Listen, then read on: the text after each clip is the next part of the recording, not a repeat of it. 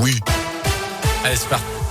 Et à la une de l'actu ce mardi, direction Précieux où les parents d'élèves s'impatientent face au délai des assurances. En 2018, cette commune du Forêt a été reconnue en état de catastrophe naturelle à cause d'un épisode de sécheresse. Et depuis, la petite école qui compte 98 élèves porte les stigmates de cet événement. Le bâtiment a bougé suite aux caprices de la météo et des fissures importantes sont apparues. Depuis, c'est une bataille d'experts qui se joue aux grandes dames des délégués de parents d'élèves dont fait partie Justine. Ça fait trois ans et demi, donc aujourd'hui, voilà, nos enfants, malheureusement, ils sont dans une école qui est un peu réduite, vu qu'il y a un bâtiment qui est condamné, donc qui tient par des étais et des câbles de fer pour pas qu'il s'effondre. Il y a un périmètre de sécurité qui a été mis en place autour, donc forcément euh, la cour en est réduite. Ils n'ont plus de place d'évolution, euh, voilà, ça a vraiment réduit euh, le bâtiment de l'école. Et c'est vrai que là, ça fait un petit peu long et on en a marre. Au niveau du bien-être de nos enfants, ça nous fait un peu mal au corps de les laisser dans une école qui est pas une école digne de ce nom, quoi. Et contacter Monique Ray, la maire de la commune, s'explique sur la lenteur de cette procédure. Pour une telle procédure, c'est les délais normaux.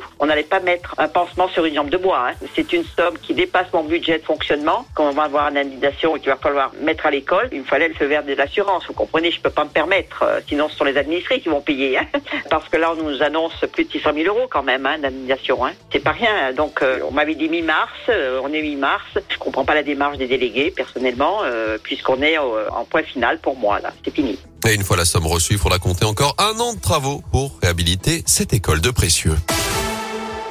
Dans l'actu également, les suites de l'affaire du bébé retrouvé vivant dans une poubelle. C'était vendredi dernier à Montbrison. Sa mère, âgée de 21 ans, a été mise en examen hier pour tentative de meurtre. Elle est aussi poursuivie pour usage de stupéfiants. D'après le progrès, elle s'était rendue d'elle-même à la gendarmerie quelques heures après qu'une factrice ait découvert le nourrisson enfermé vivant dans un sac poubelle. Elle nie en tout cas avoir voulu tuer son enfant. L'enquête se poursuit. Une automobiliste gravement blessée à Unieux en cause violente sortie de route hier après-midi. Cette femme âgée de 40 ans a fini sa course dans la rivière Ondaine. Elle a été transportée en urgence vers l'hôpital nord de saint Trois malfaiteurs toujours en fuite à Saint-Etienne au lendemain de ce braquage d'une bijouterie à Centre 2. Les trois individus cagoulés et armés ont fait irruption dans le magasin Histoire d'Or vers 10h30 devant les clients munis de barres de fer. Ils ont réussi à repartir avec des dizaines de bijoux. Un agent a tenté de les poursuivre, mais il a été aspergé de gaz lacrymogène. Le montant du butin n'est pas encore connu.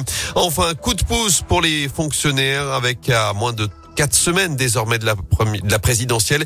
Emmanuel Macron qui promet le dégel du point d'indice avant l'été, ce qui veut dire une augmentation pour les 5,7 millions euh, d'agents publics. Promesse faite à deux jours d'une mobilisation sur le pouvoir d'achat dans le secteur et surtout une mesure qui est soumise évidemment à la réélection d'Emmanuel Macron le 10 avril prochain. En sport, l'exploit de Gaël Monfils à 35 ans. Il a battu hier soir le numéro 1 mondial, le russe Danil Medvedev en 16e de finale du Masters 1000 d'Indian Wells aux États-Unis. C'est la première fois depuis 8 ans qu'un Français bat un numéro 1 en exercice. Et conséquence, c'est Novak Djokovic qui va reprendre la tête du classement mondial dès la semaine prochaine. Enfin, lui risque de rester en tête pendant longtemps. Karim Benzema est devenu hier soir le meilleur buteur français de l'histoire. 413 buts en carrière, que ce soit en club ou en sélection. C'est deux de plus que Thierry Henry.